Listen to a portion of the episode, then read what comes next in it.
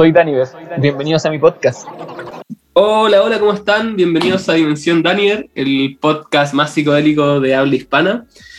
Eh, estamos aquí de vuelta. Me costó sacar capítulos en enero, febrero y marzo. El año pasado me pasó lo mismo. Yo creo que tengo que prepararme un poco más para esta fecha o de pausar la temporada porque me cuesta mucho con, con los niños sin jardín, las vacaciones, em, las cosas que hay que pagar en marzo.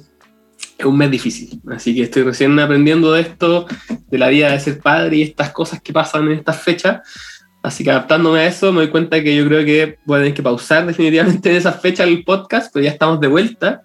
Estamos de vuelta y tengo agendadas un montón de entrevistas para la próxima semana. De hecho, con esta y con las que vienen tengo como siete entrevistas, así que aquí tengo capítulos asegurados para por lo menos dos meses. Así que se viene para que estén atentos, para que estén atentos a los capítulos que vienen. Eh, agradecer, como siempre, a los Patreon que me han aguantado, me han aguantado mi inactividad. Muchos padres han aguantado la inactividad y siguen presentes apoyando este podcast. Eh, saludo a Mercedes Serrano, a Cristian Toro y al Franco Capelli que están ahí apoyando este podcast, que con, esas, con esos morlacos puedo pagar los capítulos, las ediciones. Pronto voy a retomar las animaciones también con Keimara, que están súper pausadas, pero ya retomo con todo para que este podcast de nuevo este año entremos al top y ojalá al, top 20 de los más escuchados en Spotify, porque ya quedamos enterrados con esta pausa, pero vamos a volver con todo. Así que agradecidos también a todos los que escuchan este podcast, que tienen paciencia cuando salen los capítulos. Si vienen más sorpresas, Estoy, terminando una plataforma propia eh, donde van a poder eh, darme su apoyo y también va a haber contenido exclusivo para ustedes. Así que este año vamos a seguir creciendo en este podcast con todo. Y vamos a lo nuestro. Hoy día tenemos una invitada porque, bueno, eh, le adelanto que se vienen muchas invitadas porque tengo una deuda de entrevista a chiquillas en este podcast porque me he entrevistado muchos tipos, así que si viene un especial de una seguidilla de entrevista a muchas mujeres bacanes que están haciendo cosas bacanes, y entre ellas está la Leia, que nos acompaña hoy día. Hola Leia, ¿cómo estáis? Hola, muy bien, gracias. Muy bien, muy contenta de, de, estar invitada a esta entrevista el día de hoy. Me da mucha curiosidad. Me gustaría saber por qué fui invitada.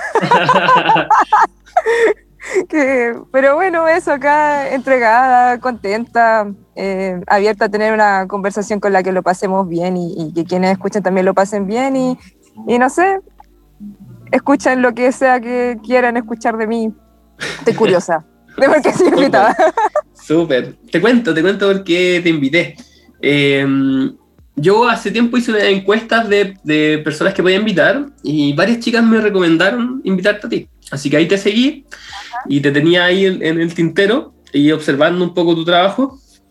Y, y lo que me llamó más la atención, que creo que fue ya como el punto en que dije, oye, qué interesante esto, fue cuando vi unos círculos de trabajo con mujeres que estaba haciendo en un río, que lo encontré en la raja. Y se lo mostré también a mi, a mi pareja, la Nicole, que tiene una página que se llama Pariendo Poder, que también te sigue. Eh, y él también lo encontró genial. Entonces ahí ya como que dije, oye, quiero saber más de esto, quiero conocer qué está pasando en, en estos círculos, qué estáis haciendo, así que ahí empecé a, a, fijarme más en todo lo que así. Y bueno, y tengo hartas curiosidades porque en tu perfil tenéis hartos como títulos o varias cosas como Eros y Tánatos, Danza de Matriz, Tao y Alquimia Sexual, Kundalini Yogi, entonces como que hay, hay esta temática interesante a conversar. Uh entonces, primero que todo, como siempre a los invitados me gusta saber cómo, cómo llegaste a todo esto. Cómo, porque tú me decías que erais bailarina, como, o te identificáis como bailarina. ¿Cómo llegaste a armar este, esto, esta movida, por decirlo así? Oh, ¿cómo llegué a esto? ¿Cómo llegué a la danza? Bueno, desde la niñez, en verdad, yo siempre supe que, que quería bailar. siempre, mm. siempre lo supe desde, desde muy chica. Em, y de hecho mi nombre, bueno, que yo me llamo Leia, sí sale en mi carnet, em, se debe a eso. Mi papá bueno, él es tarotista, psicólogo, intérprete de sueños y él soñó con, con que tenía una hija que se iba a llamar Leia. Y una mujer que bailaba en el desierto le decía, tú vas a tener una hija que se va a llamar Leia. Y la mujer que le daba mi nombre era una bailarina. Entonces, bueno, yo también siempre escuché como este cuento, pues como el cuento del Claro. origen, como, Ujú. claro, entonces siempre me llamó, pues siempre me llamó la danza, siempre me llamaron las danzas del Medio Oriente, la cultura del Medio Oriente. Como tu, Eh, tu mito, tu mito personal, ¿no? Claro, es como mi mito personal, exactamente. Entonces, bueno, ahí empecé yo a bailar a los cinco años con ballet clásico y de ahí no paré nunca, pues empecé a bailar otras cosas. Ya después de la adolescencia me encontré más con las danzas de, de raíz africana y ahí caché que por ahí va lo mío, ondular la columna, no esta postura como erguida y tan vertical como de las Mm. danzas occidentales y clásicas, sino que poder ondular la columna y mover la pelvis fue como algo que me abrió nuevas conexiones neuronales dentro de- de del entendimiento de mi cuerpo y, y como de la vida. Eh, y ahí me quedé, me quedé en eso. Buenísimo. ¿Y cuánto, cuánto tiempo lleváis como ya trabajando con mujeres? Porque te veo full como en eso, como círculo de mujeres. Así como a full, a full en eso desde el año 2013. Harto rato ya. Caleta. Sí, harto rato. Sí, no, no me doy cuenta cómo pasa el tiempo. Genial. ¿Y qué, ¿Y qué tal ese encuentro de, de las mujeres? ¿Cómo, ¿Cómo parte? ¿Cómo sucede? Eso de decir, ya voy a hacer un encuentro de mujeres y vamos a bailar.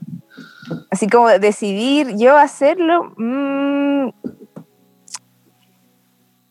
Lo que pasa es que, bueno, todo ha sido la danza. Todo ha sido la danza en mi vida. Entonces, dentro de, de grupos de danza, yo comencé a conocer mujeres que, que están como en la onda de los círculos y de reconectar con la ciclicidad femenina y, y hablar de arquetipos femeninos, de diosas, de rituales.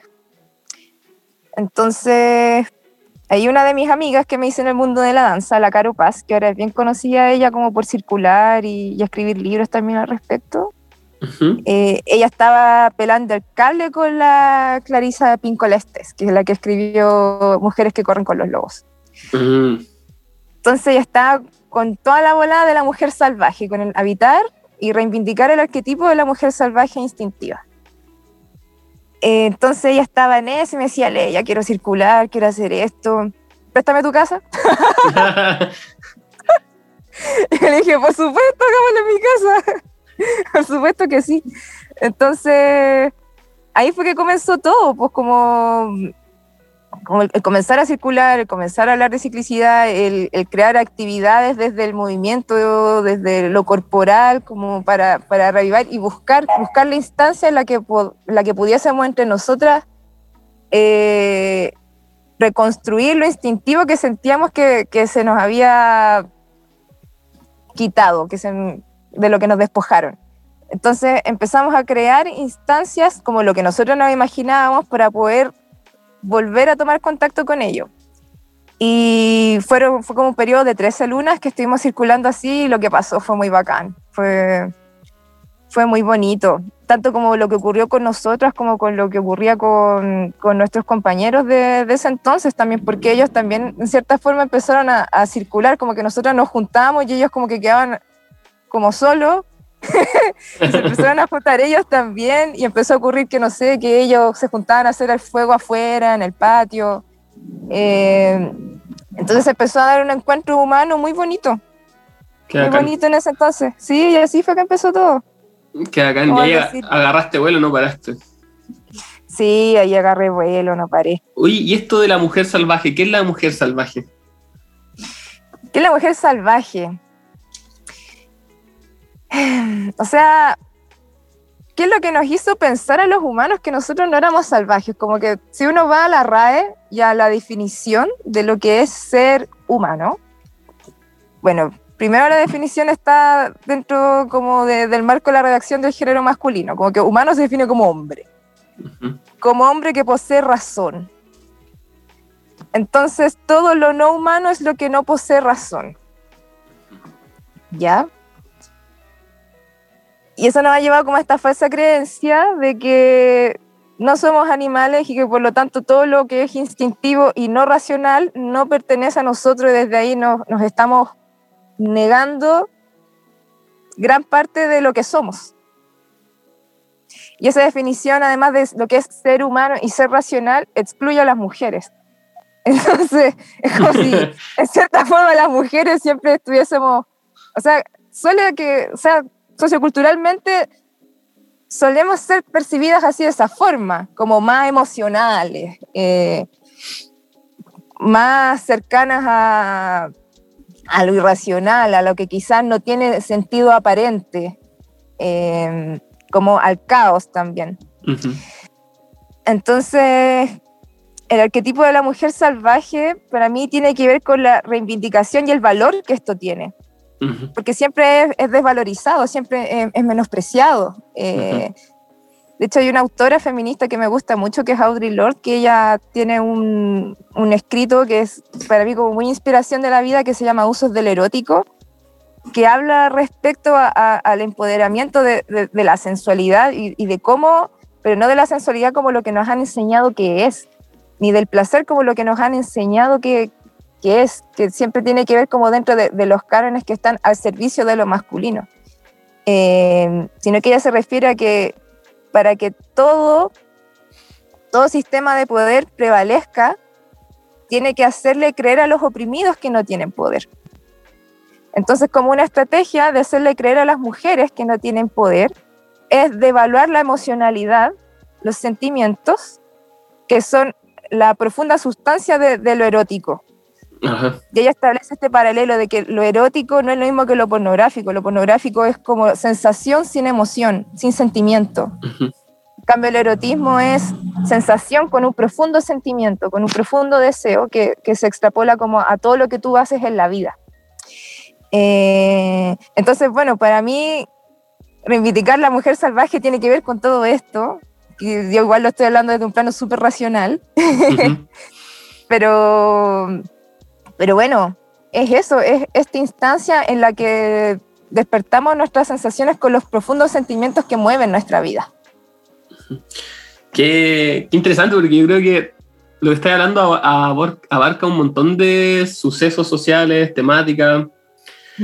y, pero me gusta, me gustaría llevarlo más a experiencia. ¿Qué pasa cuando en tus, porque obviamente tú ahora estás hablando, como decir, de lo racional, pero yo veo esos círculos casi de las mujeres bailando en el agua y eso no tiene nada de racional, pues es como están ahí viviendo una sensación, una experiencia.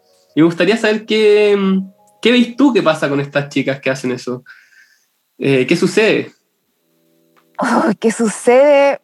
Muchas cosas, muchas cosas, pero, pero mira, dentro de las cosas que me han dicho, como lo que más me ha quedado vuelta es de una experiencia en la que una, que una chiquilla me abrazó y me dijo, me di cuenta de que, de que tenía una necesidad colectiva afectiva muy grande que no había percibido. No me había dado cuenta que esto era algo que necesitaba tanto. No, no había logrado percibir esto porque en los encuentros, claro, estamos semidesnudas en la naturaleza, bailando en el agua, en el río. Entonces, que es un, un hecho súper extra cotidiano, como que tenemos una vida de ciudad constante, llena de límites eh, proxémicos. Entonces, dentro de la danza, como que todos esos límites proxémicos, yo siempre busco como romperlos, como el poder siempre bailar más cerca, el estar más cerca. Eh, estamos también más cerca de la tierra, de la naturaleza, a pata pelada. Entonces, eh, lo que ocurre es como una sensación de bienestar y, de placer colectivo que es súper difícil de mencionar a través de las palabras, como que de hecho también a las chiquillas como que les cuesta, pero es como que estamos ahí, no nos queremos ir de ahí y sentimos que estamos conectando con algo muy antiguo, como que la vida era así, la vida era mm. así, la vida era sin tiempo, eh, porque estamos ahí todo un día y es como que pasó una hora, eh, la vida era sin tiempo podíamos estar cerca, podíamos tocarnos, podíamos escucharnos y sin miedo, sin miedo a, lo que siempre nos enfrentamos dentro del cotidiano, sin miedo a quizás ser abusadas por el extremo de contacto y de cercanía. Eh, lo que yo digo importa, me escuchan, mis sentimientos son validados, mis emociones son validadas, mis heridas son validadas, tienen espacio, soy escuchada, soy contenida. Em, bueno, eso. Eso, así como que a ver, ¿qué más decir? Me es difícil hablar con un hombre también de esto. Pero es parte por lo que dije que sí también, como porque yo siempre me relaciono principalmente con mujeres. Entonces, para mí, hablar de este tema, de lo que pasa en un círculo de mujeres con un hombre, para mí es como súper, oh, como que no, no, ocurre, no ocurre muy a menudo que diga. ninguno me lo haya preguntado. Como que generalmente cuando un hombre se me acerca a preguntarme de esto, más que preguntarme es como a hablarme como de la admiración y que lo encuentra bacán. U otros que son, que simplemente no los veo y que virtualmente, no sé, nos suben al bullying y virtual y se ríen y, que no entienden nada, pues. Y Como que generalmente es así. Me imagino, me imagino que sí. Em, pero a mí me hace mucho sentido todo lo que decís, como este sentimiento de pertenencia. Creo que em, eh, me hace recordar un poco mi formación como terapeuta eh, humanista tan personal que eh, cuando estaba en esos círculos, porque trabajamos muchos con círculos de trabajo, con grupos de encuentro que se llaman, em, ocurría es mucho de lo que tú decís. Y, y me doy cuenta que el potencial sanador que tiene es eso, simplemente, como el encuentro de, en un espacio seguro, eh, un espacio donde se permita la vulnerabilidad, em, eh, se, se, permite ese contacto, como tú decís, como de la proximidad física, eh, que es tan ajeno a nuestro cotidiano y es, y es raro. Y en verdad, como ese. Porque, como tú decís, es como si la vida hubiera sido así en un momento. Pero a mí me pasa que no sé si la vida hubiera era así en su momento. Como que. Eh, como que siento que igual hay una idealización de todo pasado fue mejor, como o también de la vida salvaje, como del hombre, hombre o, y mujer, como eh, no domesticado, por decirlo así, como las tribus, que en verdad, no sé, pues, yo he visto documentales en donde no es tan así, en verdad, ¿cachai? Como hay una, un documental que es de los Yanomami, que viven como en la selva, y son súper machistas, violentos, como que mm, sí, andan a pata pelada, poto pelado, y tienen mucho contacto con la naturaleza, pero no sé si era, si era así, como tan... Eh, como paradisiaco, por decirlo así, como sensación de apertura. Pero sí me pasa que a lo mejor el mundo debería ser así, ¿cachai? No sé si fue así, pero tal vez debería ser así, ¿cachai? Como... como decía Lovecraft, son recuerdos del futuro, claro, como que estamos recordando un futuro próximo más que un pasado, claro. Sí, sí. entonces como que eh, me hace, todo lo que me decía me hace pensar como esas cosas, ¿cachai? Como, no sé si sea también eso del pasado, pero sí, esa es una sensación de añoranza, ¿no? Como de, o incluso de melancolía, como me pasa con eso, como, ¿por qué, ¿por qué no tengo esto más seguido? Como, esa sensación, como, ¿no? Sí, sí, o sea, es que yo creo que quizás va por ahí el tema como por qué ese tipo de encuentro es algo tan lejano, como en qué momento, en qué momento quizás eso dejó de ser parte del cotidiano, ¿no? Porque yo, o sea, yo por lo que sé, las tribus, o sea, yo tengo quizás más cercanía con el pueblo mapuche, que son las mujeres con las que he circulado más. Eh, ya existía la tradición de, de circular, constantemente. Entonces ese tipo de espacio no era algo así como alejado, algo que ocurriera una vez al año y algo que estuviese eh, no próximo como dentro de cómo yo crecí, como el ver y crecer con este tipo de encuentros que son solamente de mujeres una vez al mes, en cada ciclo lunar, etcétera, etcétera. Como que sí, sí ocurre, sí ocurría, al menos ahí de esa forma. Ahí me pasa que lo que mencionáis que es como que en la cultura occidental hemos perdido nuestras tradiciones, nuestros rituales que por lo general convocan, ¿no? Como que hay algo en el, juntarse que es muy religioso, como que incluso yo creo que se traslada un poco como al cine o a las o al fútbol o a como estos actos masivos de juntarse, como que hay una sensación extraña en eso, o en las marchas, como las multitudes. Eh, pero este encuentro más íntimo, como que mm, se pierde, ¿no? Como que no está, como Sí, en, en nuestro, en nuestro cotidiano. Claro. Claro que no está, o sea, dedicarme a los círculos de mujeres es parte de esa añoranza en mí, que es algo que yo, claro, que también siempre sentí que extrañé, pero que me costó mucho llegar a verbalizar, como decir, extraño esto, porque es algo de lo que simplemente no, no se hablaba. Entonces, yo era adolescente, claro, yo bailaba, pero sentía que como que dentro de mí quería poder menstruar con otras mujeres y bailar al mismo tiempo, porque tenía muchas ganas de eso, no sabía cómo lograrlo, no sabía cómo expresarlo, no, no sabía de qué forma poder conseguirlo, como, como que además también, no sé, en ese entonces ya creo que ahora es cada vez menos vergonzoso decir menstruación, como que antes, no sé, Mm. yo tenía 14 años decía eso, era como, dilo más bajito, no se te puede notar, como que, como que qué onda, qué vergüenza, de eso no, no se habla, eso no se dice. Em, entonces, claro, siempre tuve esa añoranza. Y, y bueno, y a medida que fui creciendo y teniendo más lecturas, como que fui entendiendo y, y pudiendo ponerle más, más palabra a, a lo que me estaba ocurriendo, cuál era mi necesidad. Hay una autora española que me gusta mucho, que se llama Casilda Rodríguez Áñez, Ujú. que ella tiene un texto que es súper cortito, que se llama, se llama Lo que se esconde tras el velo. Ajá. Y, y ella habla acerca de una experiencia de viaje que ella tuvo en el Medio Oriente, que claro, ella feminista, española, intelectual, súper cabezona, caminaba por ahí por la calle pensando como, ¿qué onda este nivel de represión de las mujeres que caminan con velo, con burka en la calle, toda la weá apartada, el hombre acá, la mujer acá? Y está así como ya chata, queriendo puro irse, así como, ¿qué onda esta cuestión es horrible?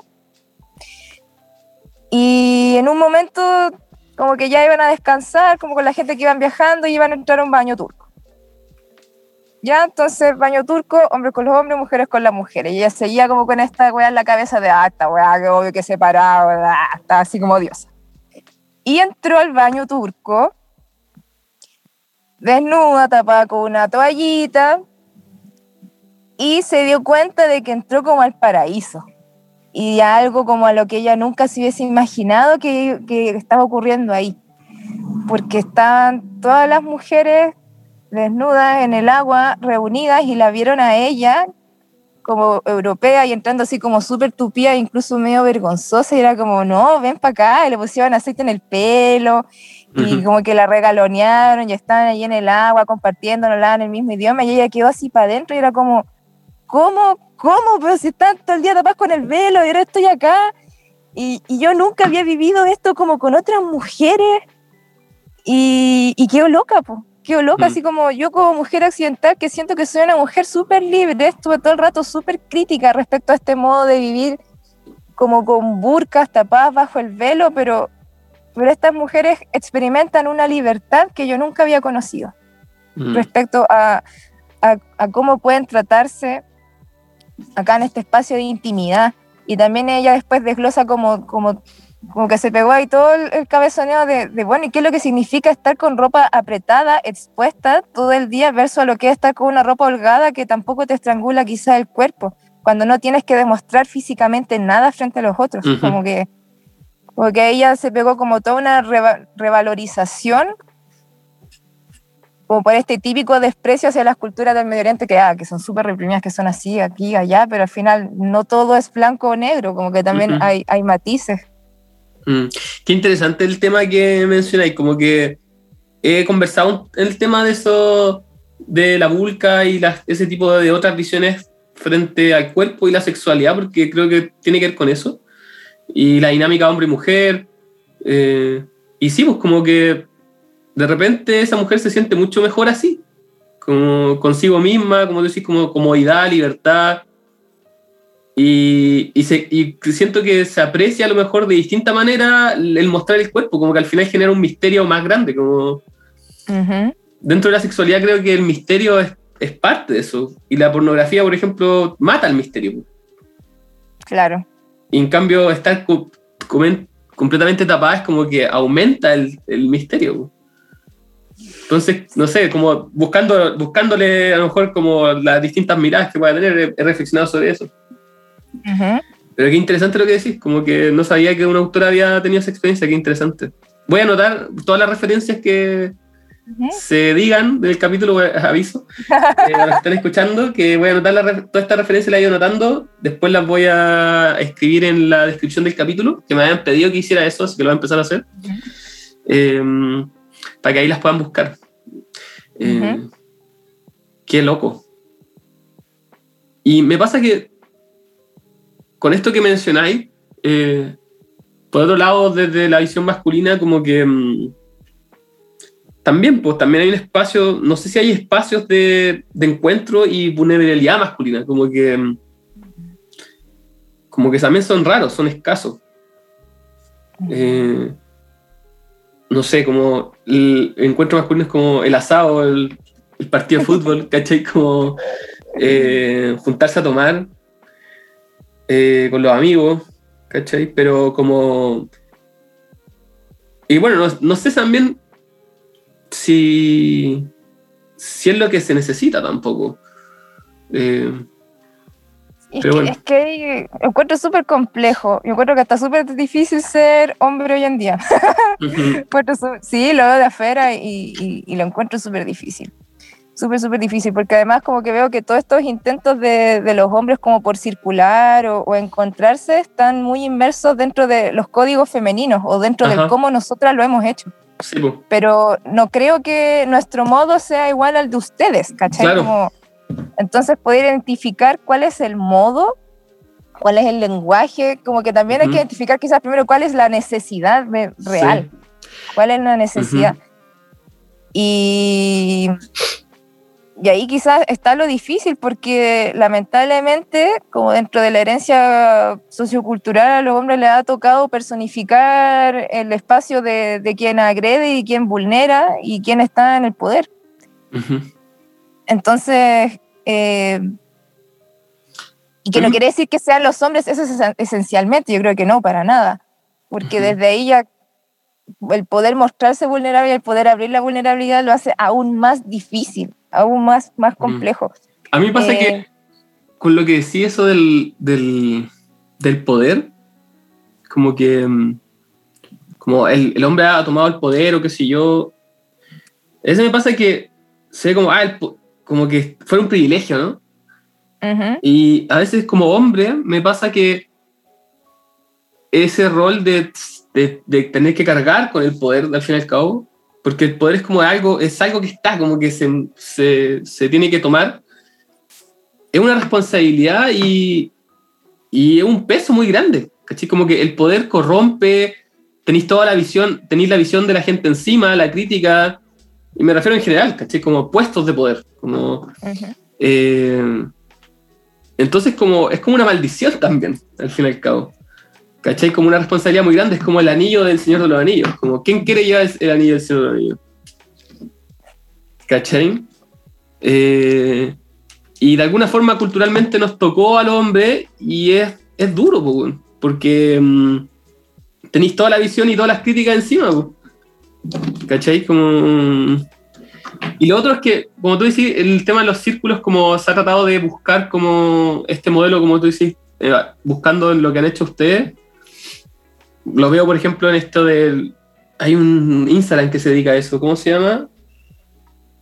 Como... ¿Que se dedica a circular con hombres? Sí, que hace encuentros, encuentros de hombres, como círculo de hombres.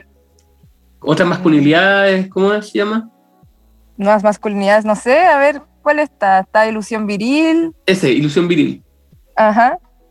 Y a mí me pasa que yo no, como que no puedo sintonizar con eso, ¿cachai? Como que...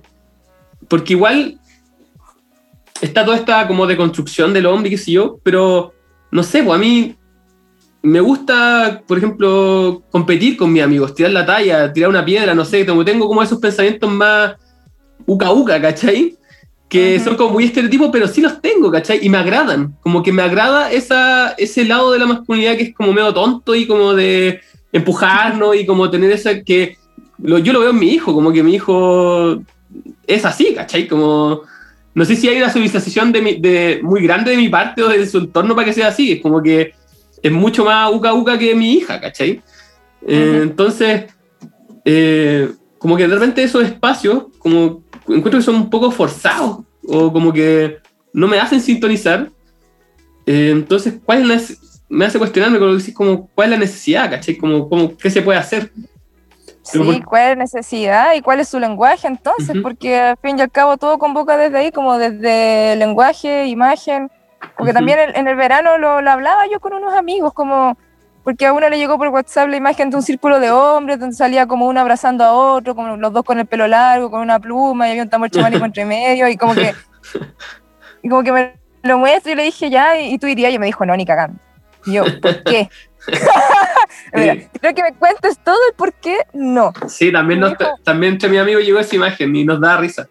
Porque es como demasiado, es demasiado estereotípico, estereotípico, ¿cachai? Sí, es que es súper, por eso te encuentro que es súper difícil, así súper difícil, eh, el que, porque es crear una narrativa tanto en lo visual, tanto en lo verbal, completamente nueva, eh, Claro. que lo cual es bacán, porque da un potencial de partir de cero y, y de ahí pueden salir muchas cosas. Yo creo que quizás viéndolo de afuera hay que lanzarse a experimentar, pues Ujú. buscar, buscar, buscar, buscar, encontrar el intento hasta darle el clavo, pues hasta dar, bueno, ahí es, y, y yo le hago barra a los hombres valientes que lo hagan, puede que igual quizás torpemente y tristemente me dé risa ver la imagen del hombre de pelo largo donde se le abraza también, porque es demasiado estereotipado, pero, pero bueno, hay que empezar por algo también. Ujú. Como que yo eso también pensaba, bueno, y si no es por ahí, como que también el exceso de no bloquea, como que ya, Claro, ¿cuál es la forma entonces? Sí.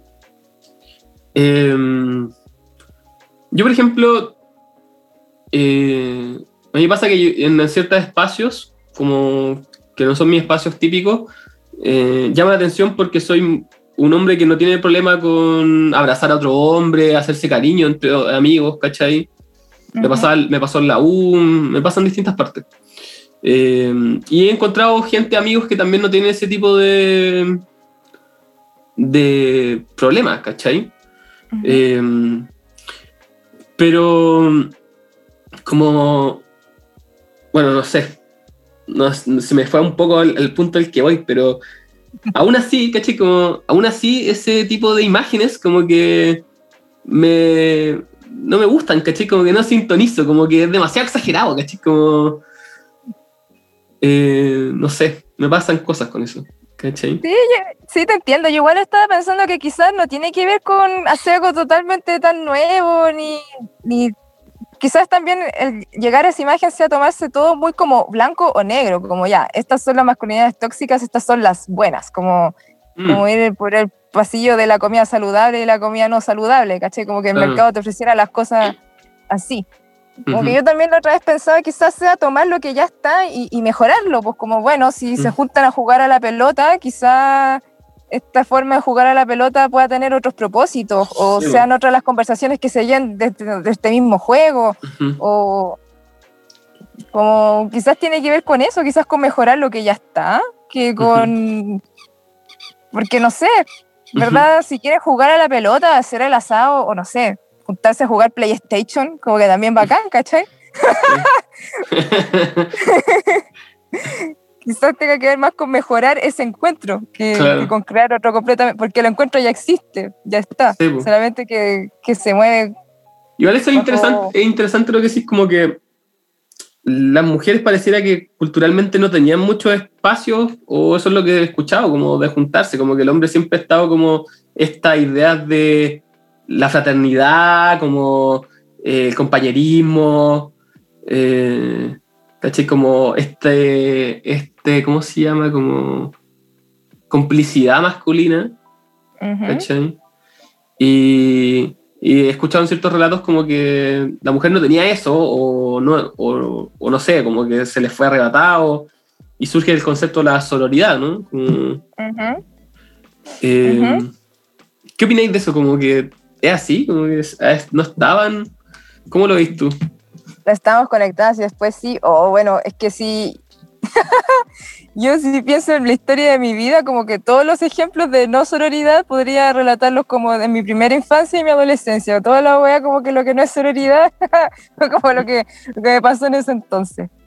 Eh, y, y, bueno, las nuevas generaciones van cambiando también, pues. Pero sí, más que que sea arrebatado, son yo siempre crecí, claro, como con, valores de, competencia y, de desconfianza y de dar por hecho que, todas las mujeres son envidiosas, como, mm. como siempre, como no... Creo que también es algo que yo siempre escuchaba, no, es que las mujeres son muy reenvidiosas, no, es que las mujeres son arpías, eh, son mentirosas, eh, son así, son ya como que estaba como presente como, como en el discurso y como entre medio de las líneas, que que las mujeres eran malas, que éramos malas, que, que nos traicionábamos. Eh, ahora, ¿qué, ¿qué fue lo que nos llevó a esto? Es que yo creo que son como las dinámicas, las dinámicas patriarcales que van más allá de, de, lo que ya vivimos en esta vida, sino que viene de algo muy de antes, muy de antes, muy, muy, muy de antes. Eh, en el que, claro, pues como cuando se le quita el poder a las mujeres, como que las mujeres están al servicio, entonces ya no tienen tiempo ni para sí mismas ni para sus pares. Entonces, yo siento que desde ahí, o sea, desde ahí me lo explico yo también, como que desde ahí parte, como esto de, desconfiar, ver a la otra como una amenaza, no como un apoyo. Mm. Eh, me pasa con, con, esto del tema del patriarcado, ahora que lo mencionaste, como que mm, no me gusta mucho ese, como ese concepto, ni la imagen de que el poder, o como el poder lo concentró el hombre, como que en general, porque es como que el poder lo concentraron un pequeño grupo de hombres históricamente, ¿cachai? Porque era ese pequeño grupo de hombres que eran ciertas familias y todos los otros hombres eran mano de obra, ¿cachai? Y no, no sé si eran tan privilegiados en comparación a las mujeres, a las demás mujeres también. Ajá. Em, pero sí creo, me pasa que con lo que tú decís, como que cuando la sociedad a lo mejor está como, o, la, o, los individuos están en un estado de estrés o de problema, ¿cachai? O de subordinación o de, de escasez, eh, se vuelven más, más agresivos, más competitivos esto lo digo a partir de un video que explicaba esto con los monos, como que habían como tribus de monos que están, no sé, pues estos típicos monos que se hablan que son los monos como paradisiacos, que viven como así muy felices, tienen mucha comida y, tienen sexo todo el día y la pasan súper bien. En cambio hay otros monos que en su lugar donde vive hay mucha competencia, hay poco alimento, hay escasez y pasan en guerra, se matan entre ellas las tribus, ¿cachai? Eh, entonces, como que el ser humano puede ser esas dos polaridades, como que de repente cuando anda todo bien, podemos pasarla muy bien, encontrarnos, ¿cachai? Y disfrutar, pero si es que el, territorio también nos lleva a una situación de escasez, eh, como que puede ser que salga lo peor de nosotros, ¿cachai? Como el tener sed, el tener hambre, ¿cachai? Como, no sé, siento que, no sé si tiene que ver tanto con una, como imposición de, de, de, un género o de una cultura, sino también como a los estímulos externos que nos que condiciona la cultura que surge de ahí, ¿cachai? Como... Y lo digo, por ejemplo, me pasa que las culturas más estrictas, como más cuáticas del oriente, ¿cachai? Porque viene porque vivían en, un, en lugares súper inhóspitos, desérticos, ¿cachai? Como... Sin agua. Sin agua, juegan así. Entonces, no sé, me imagino que a lo mejor es por eso, ¿cachai? En cambio, obviamente, si tu entorno es como súper paradisiaco, tenéis fruta rica, muchos animales, agua, ¿cachai? Hace calor todo el tiempo, eh, una temperatura agradable, ¿cachai? Como el trópico, vaya a tener una visión diferente del mundo, de Dios, ¿cachai? De los demás. Eh, o también los países fríos, pues, ¿cachai? Los países nórdicos, que pasaban de repente nevado todo un año entero, ¿cachai? Como no había cosecha, como que hay que guardar, hay que preocuparse por el futuro, ¿cachai? No sé, como que soy crítico un poco como de esa visión como de, de que sea una imposición solo del género, ¿cachai? Como que me parece más complejo. Sí, o sea, claro, es más complejo aún, pero de que, de que existe lo del género también existe, o sea, es como Sí. un factor más dentro de todo lo que tú mencionáis también. Mm. Sí. Sí. Sí, pero ahora yo dentro de mí también como que estoy también con ganas de, de sacarme tanto la visión de género en la Mm. vida. También estoy como en ese proceso de, de que ya quiero sacarme esos lentes o esos binoculares de verlo tanto todo así, porque en un momento fue fue muy así, bueno, en mi Mm. vida y tanto como por, por urgencia social también, pues como de, de- de empezar a darse cuenta, no sé, no sé si te acordáis como de este periodo de, fue en pandemia, que salió como una funa tras otra, así como masiva, así como que fueron cientos así de, de funas después de que, mm, después del caso de Martín Pradenas, de que si se iba Ajá. preso o no, ¿cachai? Como que ese Ujú. fue un momento en que salió la voz del dolor así colectivamente, Sí, sí. entonces este fue como un momento en el que ya, o sea, es necesario ponernos estas gafas para mirar la realidad un rato, porque, porque Ujú. ¿qué onda? ¿Qué, qué está pasando? Sí, o pues, sea, ¿qué está ¿cómo es que sí, como es que de un momento a otro todas las mujeres habíamos sido abusadas y ninguna había sido capaz de decirlo, o sea, ¿qué, qué, qué nos llevó Ujú. a eso. Entonces, ahí, ¿por qué las mujeres son las que guardaban silencio? ¿Por qué los hombres podían abusar y seguir tranquilos como si nada? Y, y nosotras calladas teniendo que seguir con nuestra vida, con nuestros traumas, así como si ya no, no lo puedo mencionar, qué es lo que pasó ahí. Entonces, claro, pues ahí yo sí veo una dinámica de poder que tiene que ver con, claro, que tiene que ver con el género y con lo que hablábamos antes, como de, claro, por ser mujer soy emocional, caótica, por lo tanto cuestionablemente no racional, entonces mi relato desde ahí siempre puede estar puesto en duda, así como, no, es que quizás lo imaginaste, no, es que quizás Mm. lo malinterpretaste, quizás esta persona, y entonces ahí, de ahí en adelante, todo tu relato pasa a ser cuestionado, porque como no eres un ser racional y eres más emocional y cerca del caos, entonces, eh, claro, pues resulta eso, Sí, pues por otro lado está de por qué el hombre se siente capaz de hacer eso y creerse que puede salir con la suya. Ujú. Sí. Sí, yo creo que esa es la necesidad de por qué los hombres tienen que encontrarse, es por eso, que eso igual lo encuentro súper fuerte, que las mujeres creamos constantemente instancias de, de autoeducación, de sanación.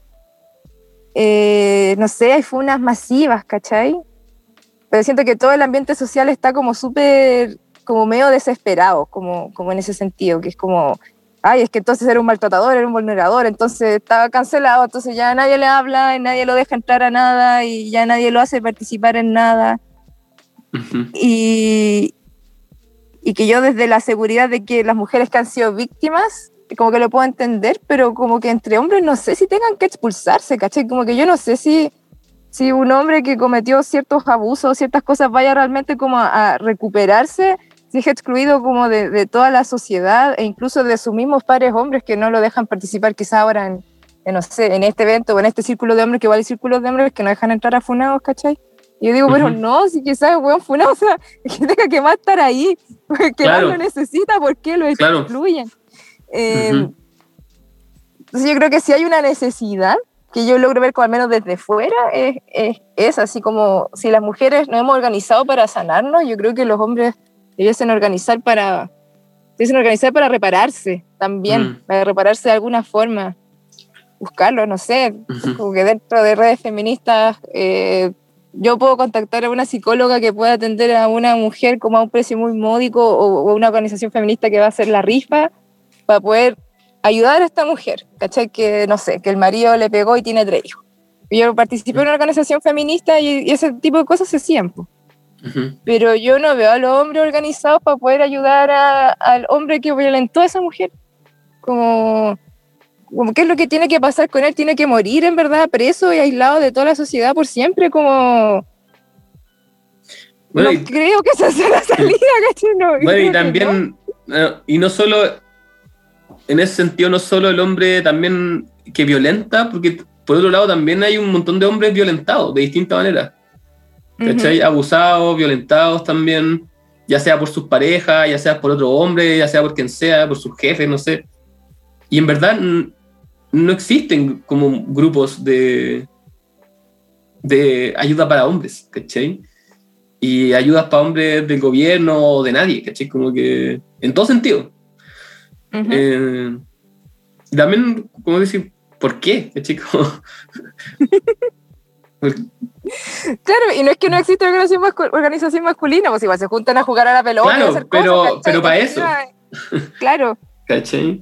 temas de Eh, lo que hablan, claro, porque, porque igual, no sé, en el mismo partido, no sé, podrían como, como la misma plata que ocupan para una cosa, ocuparla para otra, decir, vamos a ayudar a este compadre que le pasó esta cuestión. Ya, pues estamos Ujú. en esa, ¿o no? Como, o quizás son como los- las dinámicas, los. Los diálogos que se dan dentro de ese mismo espacio. Yo creo que con que quizá un hombre que cambie un poco el diálogo y la inquietud, quizá ella se mueve algo más también.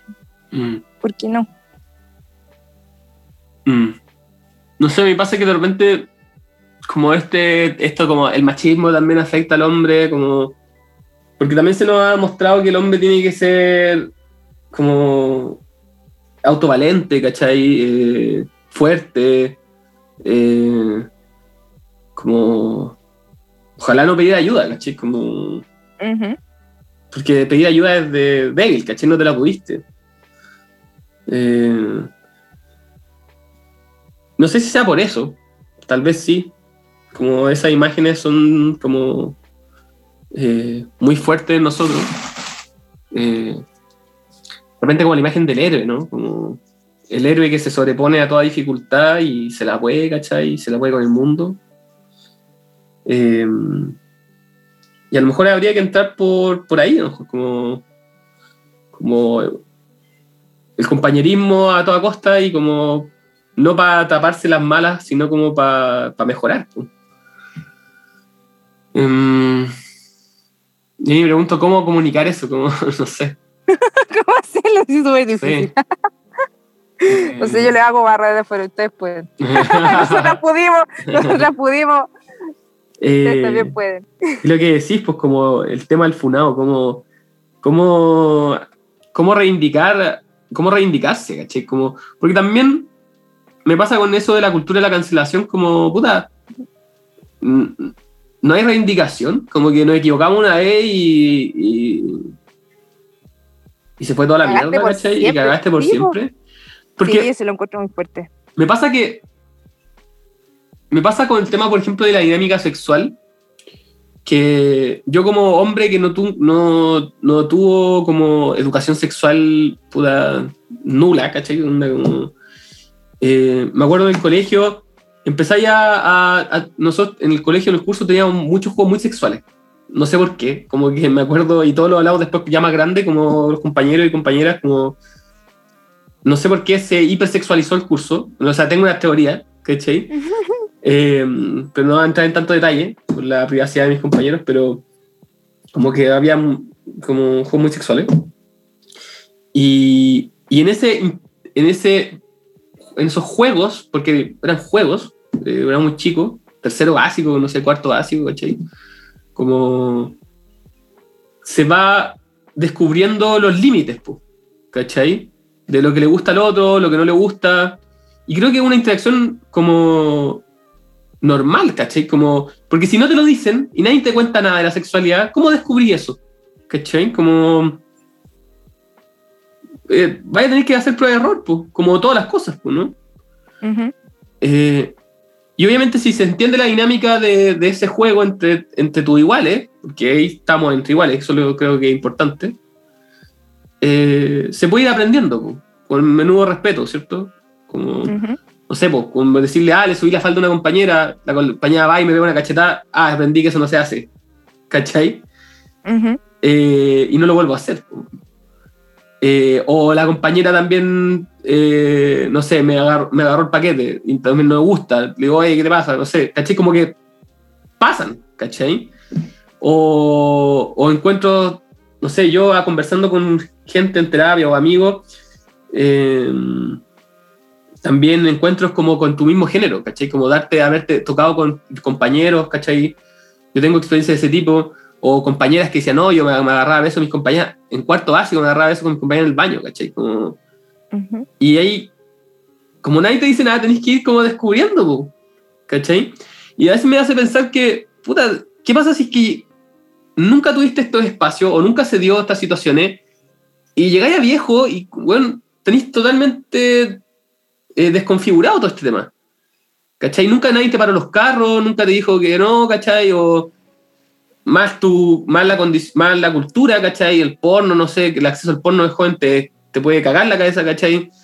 Eh, si no tenía alguien que te lo filtre o que te diga o te lo mencione de alguna manera.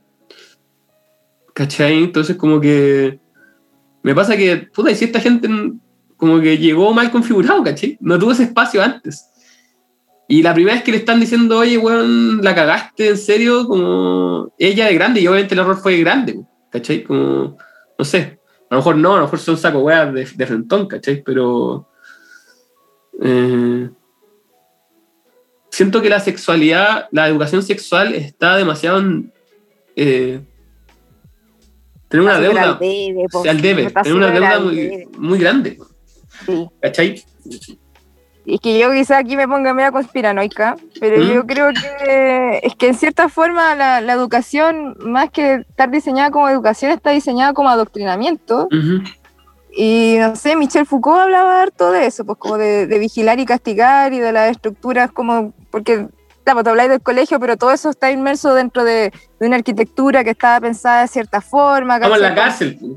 Claro, con uniformes escolares, ¿cachai? Como súper, todo súper reprimido. Y, y, la educación corporal que recibimos en el colegio es una educación que, que todo el rato niega tus necesidades, pues. O sea, tengo que aguantarme las ganas de hacer pipí, tengo que estar sentado toda esta cantidad de horas, no importa que me duele la espalda. Las ganas de moverme. Claro. Todo el rato de represión, represión, represión, estar concentrado en base a qué? A la productividad. Entonces está como ahí en ese espacio, como que la sexualidad que se te enseña es como, bueno, si tienes sexo sin condón va a quedar embarazada y va a tener enfermedades venéreas. Y todo eso es terrible. Eso es lo único que te dijeron, como que la educación sexual en la escuela está centrada en eso, como en, en, bueno, en meter miedo para el embarazo porque te vaya a cagar la vida, si es que además tiene un embarazo adolescente, que será como lo que nos decían a nosotros, como no, que se van a echar a perder sus vidas con un embarazo adolescente. Y y eso, y las enfermedades venéreas, lo peor de lo peor, SIDA, sífilis, gonorrea, VPH, todo eso es lo peor, entonces hay que tenerle mucho miedo al sexo y mucho, pero nunca se habla de placer, como, o por ejemplo, no sé, a mí me, hacían hacer 100 abdominales, nunca a nadie le importó si yo me rompía el piso pélvico, ¿caché? Que lo que hacen los abdominales clásicos de colegio rompen el piso pélvico. Eh, eso no es educación corporal ni educación física, eso es destrucción corporal y, y, te enseñan a qué a, qué? a llegar a la meta. Em, como que no hay espacio de, sensorialidad y de descubrir una sensorialidad de manera sana y consentida, como que eso nunca nos enseñaron en el colegio ni en educación sexual, que yo creo que es una de las cosas más importantes. Sí, pues, a respetar el cuerpo ajeno, y, pero también a, ver cómo entrar en contacto con el cuerpo ajeno, ¿cachai? Como, cómo entrar en, en contacto, ¿cachai? Como, cómo hacerse cariño, ¿cachai? Como sí, y como...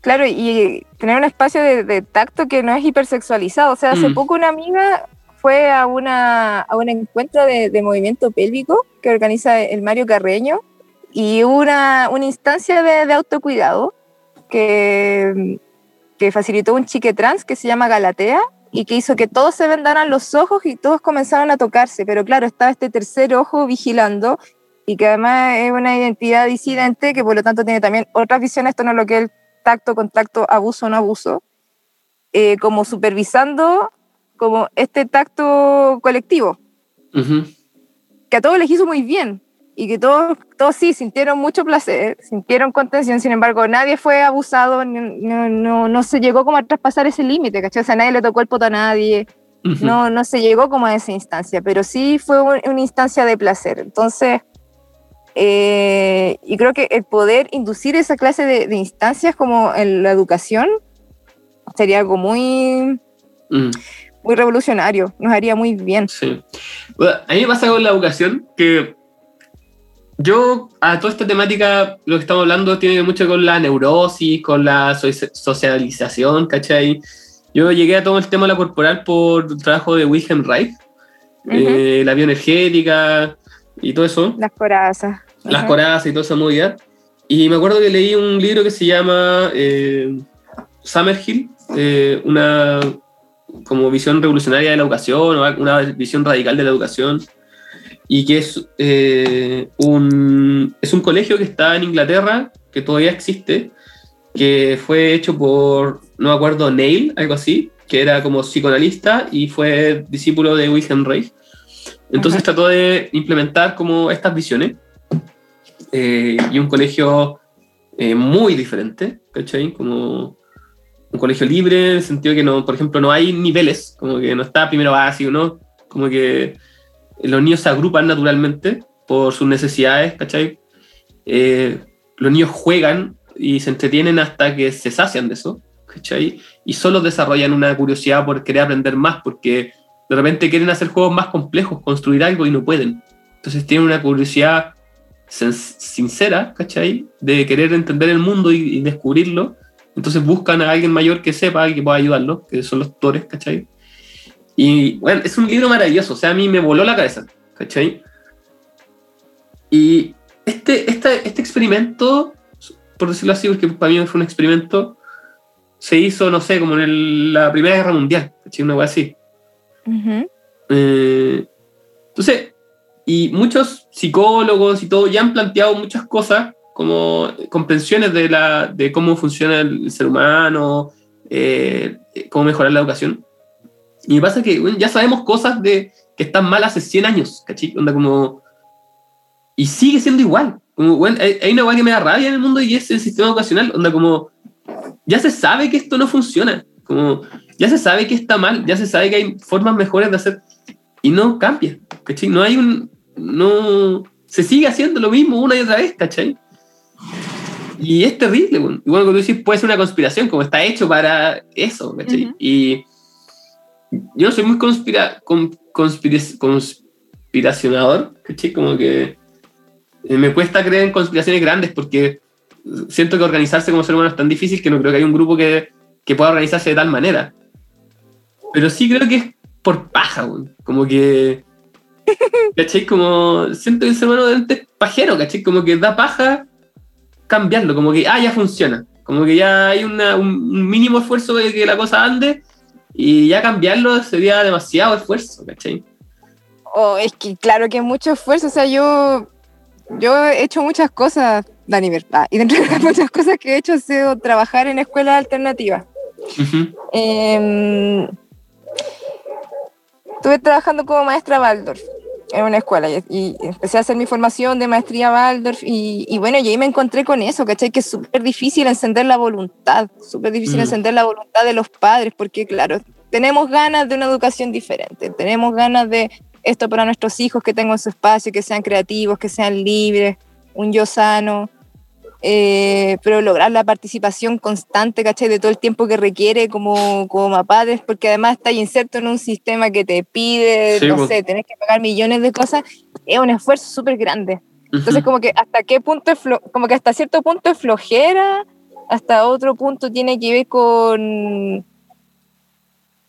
como con privilegio y hasta que a veces si quieres privilegio, a veces es como el azar de la vida, que a veces te lleva a Ujú. tener más suerte que, que otra o no. Sí. Ujú.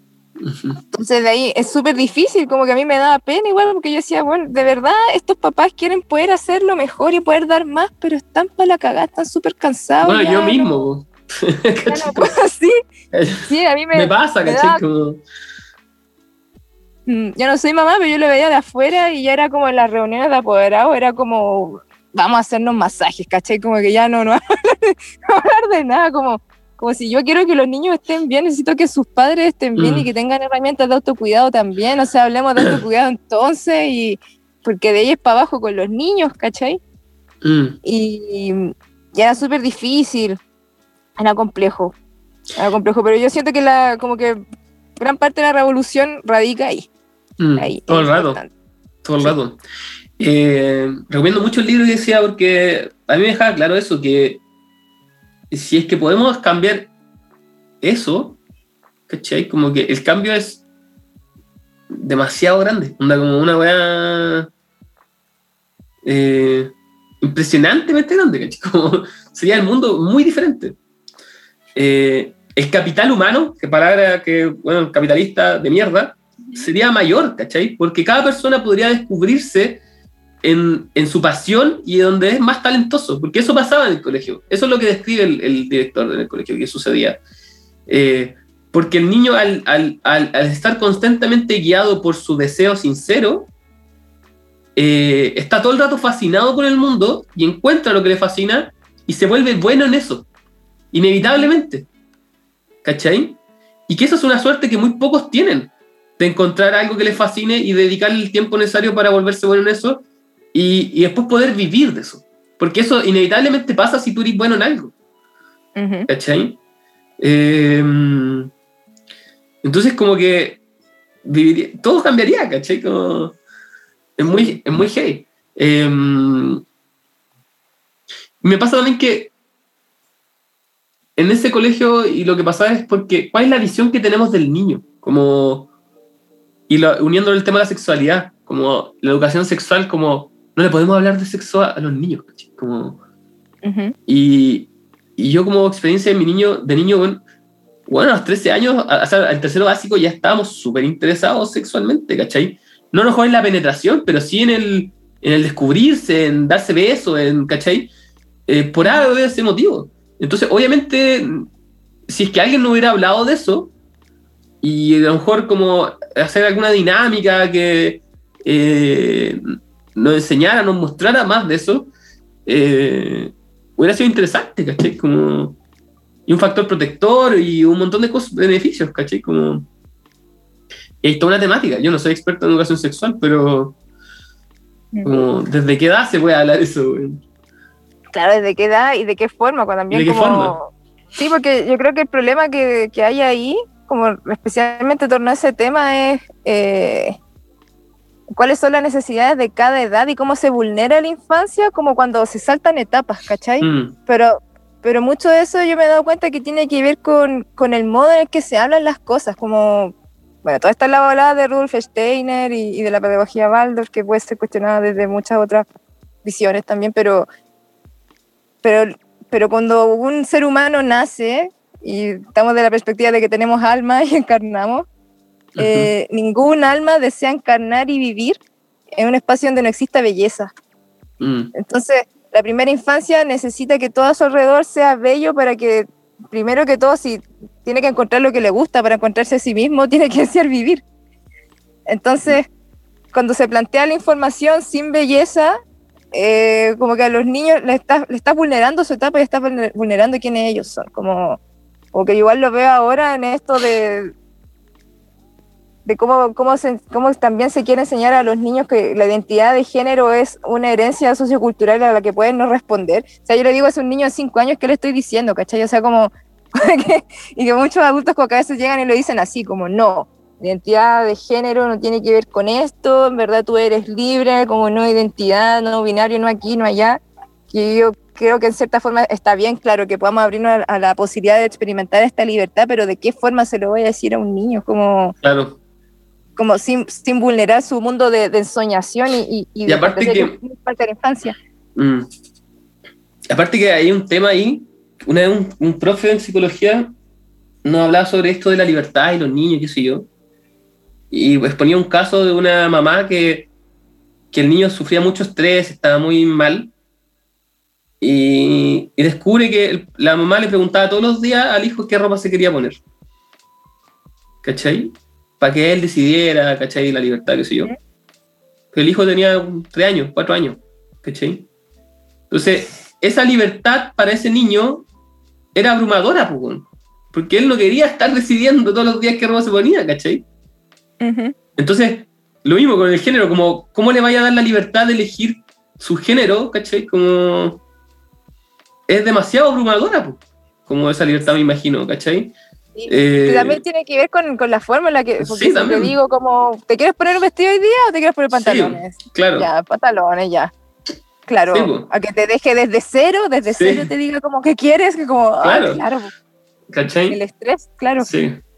Y bueno, ella habla sobre los límites, ¿cachai? Como que el niño necesita estructura, límites, Ujú. em, es muy concreto. Bueno, como tú le decías, pues como feliz no binario, ¿qué es eso, cachai? Con el niño es como una weá demasiado ¿Qué abstracta. estás po, weón. diciendo? Claro. Em, bueno, ahí se entra toda una temática y un, tema conflictivo, bueno. Sí. Eh, ahí, no sé, me viene todo este tema de los niños trans, ¿cachai? Cómo eh, los cambios de sexo, por ejemplo, en, en gente que es niño, ¿cachai? Como si, como, si está bien, si está mal, ¿cachai? Como, es complejo todo eso. Súper difícil. Sí, pero no, no, no nos metamos ahí, no nos metamos No, no, salgamos de ahí. Ninguno, ninguno es experto en eso, así que no, no nos metamos ahí. Eh, ¿Cómo llegamos acá? Sí, pero, pero claro, yo creo que, bueno, volviendo al tema de la educación, como el enfoque educacional también tiene que ver como quién es, el- quién es el niño, ¿cachai? ¿Qué, qué es el niño? Eh, escuchaba a Claudio Naranjo ayer, estaba viendo el documental del niño divino, y él hablaba de que tratamos a los niños como si fueran tontos, ¿cachai? Y de tonto no tienen nada. Yo soy, ahora soy papá y mis niños, mis hijos entienden todo, ven todo, entienden todo, son súper sensibles. eh, y de tonto no tienen nada. Eh, entonces, el tema es cómo se comunican, ¿cachai? Cómo poder comunicarle y cómo se comunican ellos. Eh, y, cómo y entender de verdad qué, qué son, pues. Porque, ¿cachai? Como lo decía, como la sexualidad de los niños, los niños son sexuales. Freud ya lo dijo hace años, ¿cachai? Como, eh, pero claro, tienen etapas y su sexualidad se va desarrollando y su percepción de eso se va desarrollando en esa etapa, entonces hay que hablar desde ahí, ¿cachai? Pero el impulso, el interés ya está desde niño, ¿cachai? A mí me llama la atención, por ejemplo, eh, la, la Maya y el Noah le llaman la atención sus genitales mutuamente, ¿cachai? Entonces hay que enseñarle, oye, no, no se toca el genital de otras personas, ¿cachai? El cuerpo del otro se respeta, no sé. He, he buscado como crianzas y como cómo se aborda esto, ¿cachai? Eh, y veo ese interés, ese impulso, po, ¿cachai? Que sea curiosidad, qué pasa con eso, entonces hay que lidiar con eso de chico y el, el colegio la- el- no, no pasa eso. Están como, como animalitos ahí libres a, lo que, ven- a lo que venga, ¿no? Por favor, si tienen un dato de un educador sexual, mándenlo para entrevistarlo. o una educadora sexual. Eh, Bueno, podría ser la Laura Leal, que ella trabaja Laura con Leal, eso. cacho. Sí, Lo voy a anotar. pero ella trabaja con adultos. Yo creo que el tema también interesante está cómo se aborda esto con la Mm, infancia, claro. Sí, también. Pero puede ser una pregunta interesante también para la Laura, Laura Leal. Sí, Laura Leal. Cero cásmica. Sí, ella. Buena, seguir. Seguir. Eh, sí, complejo tema. Y bueno, eh, volviendo al tema inicial como de la mujer salvaje, yo creo que eh, dentro de lo que tú dices como mujer salvaje está toda la sexualidad, ¿cachai? Como... Y que bueno, y que resulta que yo entro a una sala de clase y, y enseño clases de danza del vientre, twerk, desbloqueo pélvico y me encuentro con todo ese historial, pues. Como, Ujú. y lo que pasa, o sea, yo sé que al iniciar una clase yo me encuentro con todo este historial de, de- todas las personas que han vivenciado esta not sexualidad, esta como... Y como, wow, ¿por dónde empezar? Como... Ujú. ¿De qué modo doy las instrucciones entonces? O sea, si tenéis toda esta carga y llegáis acá porque queréis bailar y queréis reconocerte en tu cuerpo, no puedo hacer que hagas algo que vulnere tus propios límites y que te lleve como a, a un espacio de frustración también, que es algo que yo he encontrado que pasa mucho con, con, la- con las aulas de danza, con las clases de danza en general, como, como prevalece la exigencia de tener que llegar a una técnica por sobre la necesidad y por sobre cómo está un cuerpo, observar Mm. qué es lo que pide ese cuerpo, cómo está, cuál es su, te- Claro. su tensión y cuál es la intención y la necesidad de la persona que llega acá a bailar, Ujú. qué es lo que quieren, qué es lo ¿Cuál- que desean. Cuando el movimiento surge del, del placer espontáneo y el deseo sincero a, a- a esta imagen de cómo debería estar moviéndome, ¿no? Que Claro. también lo que estoy diciendo eh, pasa lo mismo en el acto sexual. Como la imagen del sexo que tengo, que es pornográfico, al, al estar conectado con mi cuerpo en presencia y sintiendo al otro y sintiéndome a mí y que eso fluya, ¿cachai? Como, eh, totalmente conectado. realidad. Sí, me mazo.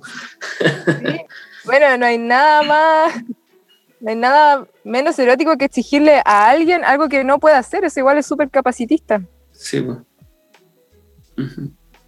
Entonces ahí conectar con la realidad de lo que somos de lo que deseamos realmente, porque claro, ahí está como el fantasma del deseo. Entonces, claro, yo tengo esta imagen, entonces lo que deseo es esto realmente.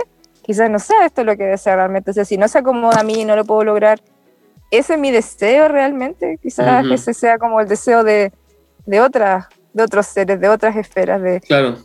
de otros intereses y no realmente los míos. Entonces ahí uno se va descubriendo con qué es lo que desea, qué es lo que uno quiere realmente. Oye, ¿y cada cuánto, publicítate, por favor, cada cuánto haces tus talleres, invita a las mujeres que están escuchando, por favor? Cuéntame. Bueno, eh, mensualmente hago trekking en la naturaleza, trekking con danza. Mensualmente y hago clases regulares. Eh, soy anti-marzo, por todo lo que tú nombraste anteriormente en este podcast. Sí, Entonces prefiero empezar en abril. sí, Ya, chao, parece que voy a ejercer de esa misma lógica. Sí, hay que ser anti-marzo, empezar en abril. Y, y empiezo ahora la próxima semana con, con mis clases, los jueves. Lo hago cerca del metro Santa Isabel. Entonces, bueno, yo mis clases de danza la- las destino a esto. Yo sé que, porque fue mi historia, porque es lo que yo viví también, eh, que estamos llenos de, de corazas y, y- y con el cuerpo súper atrofiado, en verdad, pues ver cuántos años fueron sentadas en- escuchando Ujú. profesora en la sala con la pelvis toda comprimida, con la espalda Mm. encorvada, como teniendo que agachar siempre la cabeza, como haciendo caso. Mm, Entonces, entonces desde ahí, desde ahí yo me posiciono. Yo sé que ese es el contexto bajo el cual yo educo y enseño. Entonces, ya, danzas pélvicas, sí, para desbloquear y para reconocer, para poder reconocernos y volver a conectar con nuestras necesidades. O sea, hay, hay mucha gente que llega a, a mis clases que es como, pucha, yo tengo cistitis, tengo problemas menstruales y resulta que solamente con moverse muchas, yo no creo que la danza sea lo que lo sane todo, como no, no voy a vender a esa pomada de que... que no una La panacea, la panacea. Claro, no, no la panacea, pero, pero sí, pues ayuda a detectar necesidades. Entonces, cuando, cuando la simple necesidad de ir al baño más seguido te la diste, que algo súper, a mucha gente le pasa, es como, wow. Wow, solamente necesitaba ir más al baño y como lo detecté, pucha, me empecé a mover más y, y me di cuenta. Mm. Así, son pequeños pasos que podemos ir dando para sacarnos al exceso de civilización.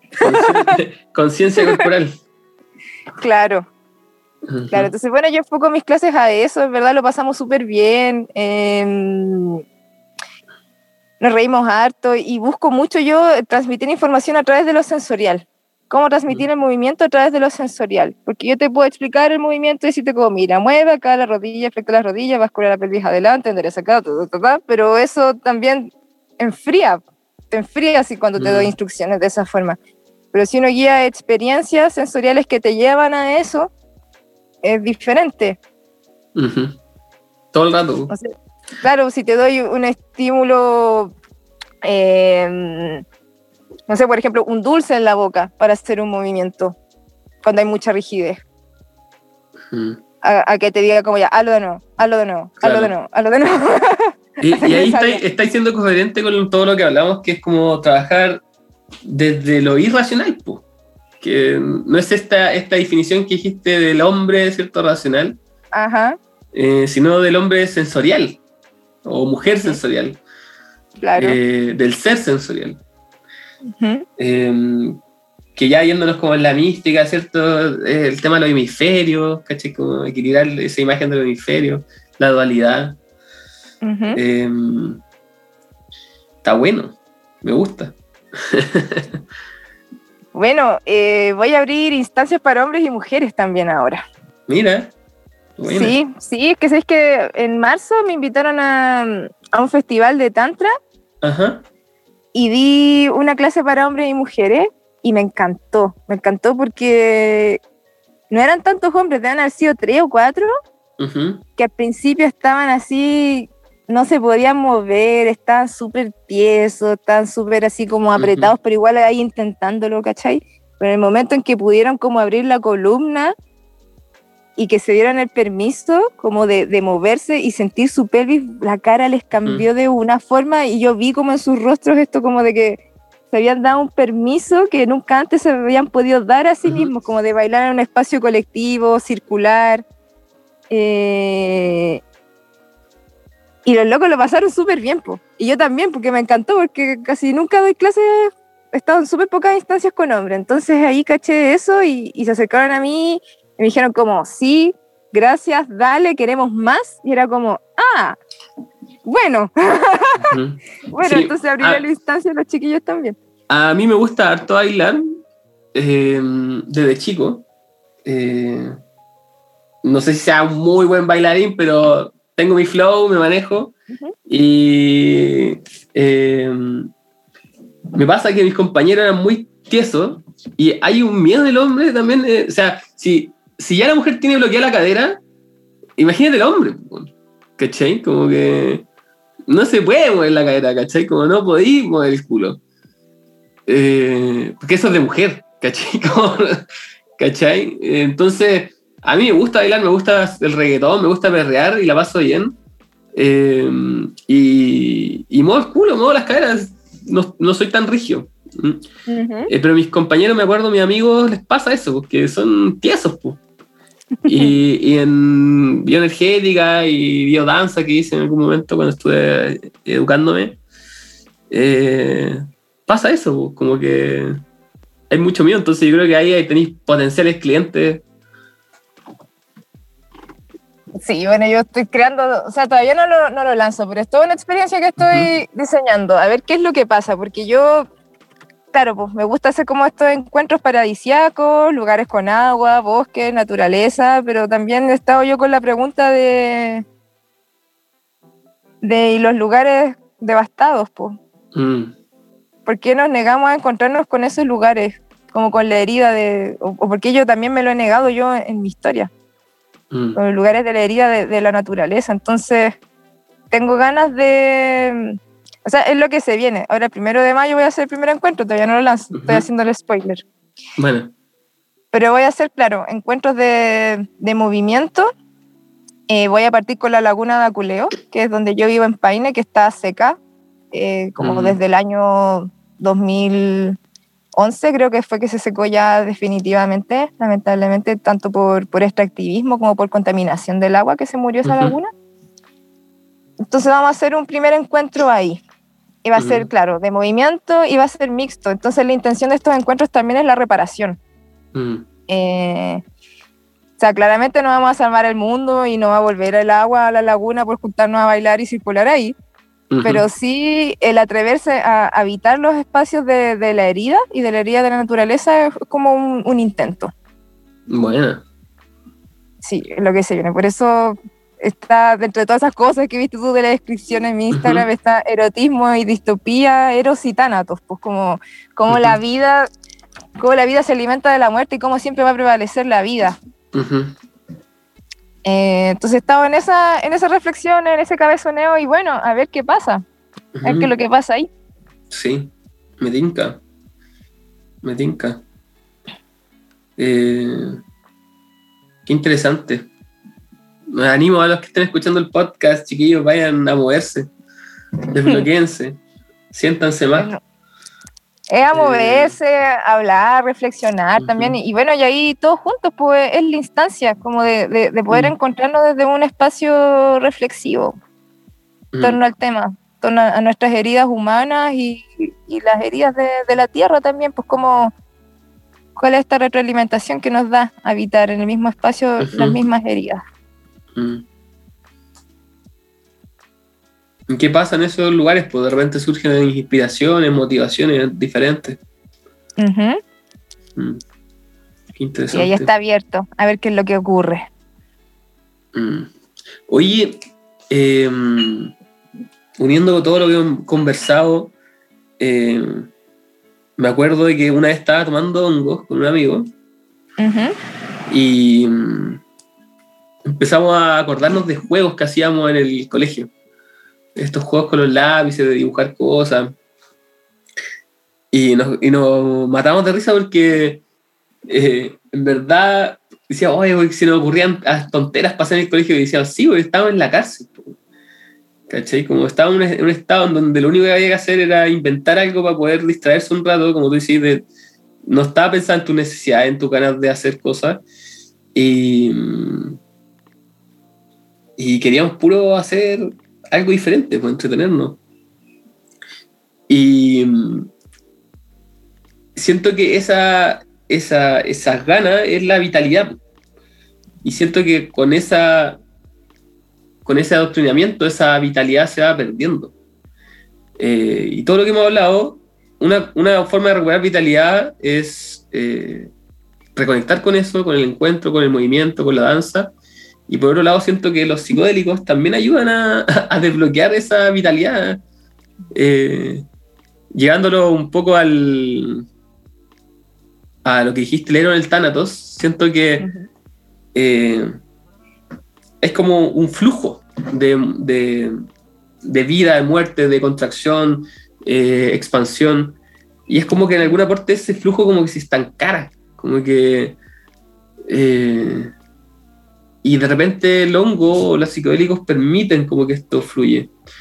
Y, y te dando a colación, eh, ¿cómo, ¿cómo ha sido tu experiencia con eso? ¿Has tomado hongo? ¿Cómo influyó? Sí, sí, mira, no, no soy como... Les tengo caleta, caleta, caleta de respeto. Uh -huh. Me encantan. Les tengo mucho respeto. En ese sentido, eh, no he sido buena como para tomar con fines como tanto de entretención, sino que siempre más con una, con una búsqueda. Uh -huh. Pero bueno, eso también influenciado porque como mi papá era psicólogo y súper psiconauta, como que también en base a sus experiencias y a las cosas uh -huh. que me contaba, fue que yo le fui tomando como, como respeto. Uh -huh. Respeto, pero también fue algo que, no sé, de chica también siempre deseaba mucho, como que yo leía de enteógenos y era como, oh, ¿qué onda esta bola? me llamaba la atención. Me llamaba la atención hasta que, bueno, un día con alguien que salió entrevistado en estos podcasts, que no diré su nombre, una noche en Valparaíso tomamos LSD en Año Nuevo y fue la media bola. Fue. ¡Wow! Wow, pero bueno, eso fue como el inicio, pero dentro como de mi proceso de sanación, de hecho el año pasado estuve tomando hongos, claro, con acompañamiento psicológico, también ahí buscando sanar traumas, como, como yo también buscando retomar mi continuum también, pues. Uh -huh. Porque claro, a mí me pasó que viví como una experiencia como súper traumática con una pareja que... Alguien que, que, está a punto de estar preso ya en cualquier momento, uh -huh. violentador así físico, mal. Uh -huh. eh, como que de ahí estuve años sin poder tener pareja, como después de uh -huh. eso, como con una tremenda desconfianza, una tremenda desconfianza como hacia los hombres, hacia la vida, como hacia la vida en general, como a, a tomar una decisión y sentir como que nuevamente viene una amenaza que como que me comprime, como, wow. Entonces, en ese sentido, el haber tomado hongos eh, me ayudó a emerger de esa putrefacción. mm. Sí, sí que sí. Mm. recomiendo, claro, ahí fueron, fueron, varios viajes, visiones que, que me llevaron, claro, pues, a poder a poder retomar quién yo era antes pues, de, de esas experiencias. Eh, entonces, ¿qué puedo decir al respecto? Que lo recomiendo, que es hermoso, que cuando uno está en estados en los que la vida ya no te fascina, que creo que es algo que está pasando uh -huh. mucho ahora, que, que nos han pasado históricamente ya como que qué onda el nivel de resiliencia que hay que tener para este momento histórico, uh -huh. como ya haber salido de la revuelta, encierro, pandemia, desconfianza, miedo al contacto social, eh, que bueno que ahora ya no vamos a usar mascarilla, sin embargo igual estamos saliendo de un periodo como súper fuerte, como de haber vivido una extroversión y un empoderamiento social muy fuerte, al encierro, al miedo, o sea, después de esa polaridad cualquiera se vuelve loco, yo creo. Mm. Y, y, cualquiera puede perder la, la fascinación de, de, la vida y de las ganas de vivir, como también tener esperanza en cambios políticos, te seducen, después te das cuenta que no, eh, decepción frente a las figuras elegidas, etc. Yo creo que los psicodélicos ayudan a retomar esta fascinación por la vida, mm. por la belleza. Mm. Como tú ahí decías, pues, como el, ninguna alma quiere vivir en un mundo que no sea bello, ¿no? No. Y de repente el hongo nos permite, o los psicodélicos, el hongo, en este caso, reconectar con esa belleza, o que de repente una belleza que está como escondida, ¿no? Como que puede estar en, en cualquier parte. Sí, sí, bueno, en mi caso a mí me ha pasado como en viaje que es también encontrar la belleza dentro de, de lo que es horrible también, pues como... -huh. Como mi experiencia yo durante un tiempo consumí harta marihuana, pero no me gustaba fumar, me gustaba comer. A mí me gustaba como... Que a mí me gusta ver cosas, entonces yo comiendo como que lograba alucinar. Sí, porque ya cuando comís te pega. Tipo, a mí, a mí, o sea, yo también les tengo respeto y cuidado porque, bueno, yo además soy profesora de yoga, pues entonces el Ujú. camino del yoga es de mucha abstinencia. Entonces, pasé como un tiempo así más loquillo, un descanso, después me hice profe de yoga que fue como limpieza de mucho rato y como ya, no sé, a ver, 2020 fue que como que osé volver a tomar psicodélicos, como después de, de- de igual un, un rato. Eh, bueno, y se me, se me fue el hilo de lo que estaba contando anteriormente. Ah, ya, experiencia, marihuana. Eh, Comer marihuana. Claro, que ahí fue cuando dije como creo que tengo que despedirme de la planta, porque entré en un estado de pánico, Mm. eh, de miedo así hacia todo, como súper grande. Yo estaba, me acuerdo que estaba en la playa y, y estaba ahí piola y de repente veo el mar y siento que el mar se me empieza a venir encima, el cielo se me cae, los pájaros y era como, ah, como que entré en un estado como paranoico, así medio Michael Jackson. Así que porque, porque me fui a encerrar a una pieza y era como me van a comer las bacterias del lugar como que ya y ya pero bueno como que ahí me di cuenta de que estaba volviéndome loca pero no tan loca porque me estaba dando cuenta de que me estaba volviendo loca po. me estaba dando Ujú. cuenta de mi paranoia que, que eso es algo importante cuando uno se da cuenta no se da cuenta era como no estoy paranoica así mal mal mal estamos mal estamos mal. Y, y me encerré un rato y después salí a caminar de nuevo. Y cuando salí a caminar me empezaron a perseguir unos perros, pero en verdad los perros estaban súper amigables, pero como yo todo lo veía como una amenaza, estaba así con miedo, terminé parada arriba de una reja como con cinco perros abajo mirándome, y yo como parada en la reja así como, así como, así como la loca con miedo, no estaba pasando nada, los perros moviendo la colita, y yo, ¡ah! Encima los perros sienten cuando una persona está como perseguida como que les ponen más atención al encuentro, güey. Sí, como que en verdad los perros me miraban preocupados, no sé, yo, yo- pero yo tenía miedo, ¿cachai? Tenía miedo a todo, hasta que en un momento ahí dije como ya, ¿sabéis qué? Estoy loca, me volví loca, como que dije ya, estoy loca, estoy paranoica, como que lo asumí. Estoy loca, Mm. me volví loca. Cualquier momento me van a llevar al perar, me van a poner una camisa de fuerza, como que empecé a pasar ese rollo, como ya.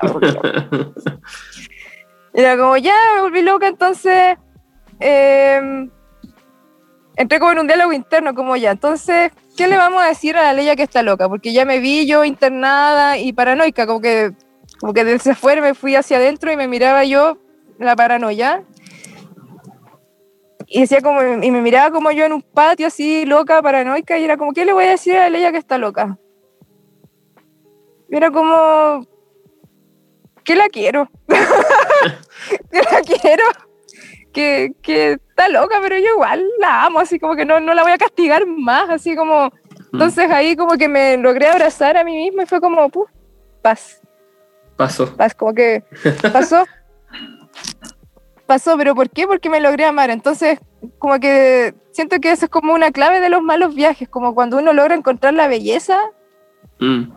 dentro de lo horrible, como ya, como qué es lo que está ahí, el castigo. Entonces, voy a dejar de castigarme, voy a decirme ahora esto, me voy a dar un abrazo y va a estar todo bien. Como, también en otros viajes, lo que he visto que me muero, por ejemplo, como en vez de evitarlo, eh, Mm. yo no quiero, no lo hagan en su casa, no creo que, no quiero como que nadie termine haciendo algo como con, que se vuelva loco ni nada por mi culpa. Em, pero a mí me ha pasado como, como estar mirándome al espejo en hongo y ver que me muero, como en vez de luchar con eso, es Mm. como, bueno, me entrego, me entrego, me podrí, estoy muerta. Soltar el control. Soltar el control. Sí, siempre cuando uno suelta el control, Mm. como que llega la belleza, es como suelto el control, entonces ya, me podrí, bueno, ahora florecí, ahora soy abono para la tierra, ahora pasó todo esto otro, y es como, vuelve la belleza y la fascinación de vivir, Mm. Incluso dentro de lo más adverso, cochino, putrefacto, oscuro. Eh, Mm. El- a mí pasa que con lo que decís, como que me viene a la mente todos los estudios que están surgiendo con los hongos para sanar estrés postraumático. ujú, Los hongos parecían tener ese poder reparador, como de, de esas heridas que quedan de, de la violencia, de, de los embates de la vida, como que tiene esa capacidad de reparar ese tejido cerebral, porque el esp- estrés postraumático al parecer deja como eh, en nuestro cerebro manchas, ¿cachai? Como cosas eh, mal configuradas, por decirlo así, y el, y el si lo sigue tiene la capacidad de repararlos, de, de volver a permitir que vuelvan esas conexiones, esos flujos como positivos. Como tú dices, como volver a ser quién era yo antes de esta experiencia. Claro.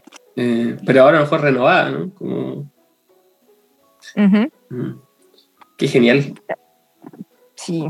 Sí, bueno, es que creo que esto de que crezcan en base a algo que se pudre les da como esa cualidad, ¿o no? Que, Sí, que logran establecer esa renovación en, en nuestras propias putrefacciones. sí. Transmutadores.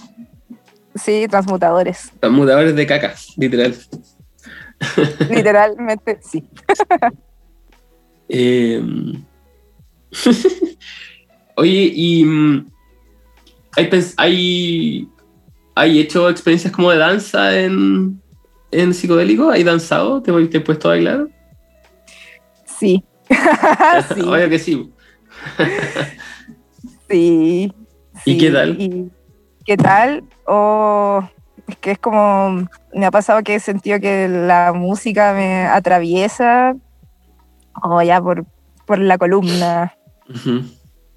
Em, salen pasos buenos ahí también. Saben los prohibidos, saben los pasos prohibidos. Sí, bueno, pasos prohibidos y... Y bueno, a mí me gusta mucho como experimentar la disolución.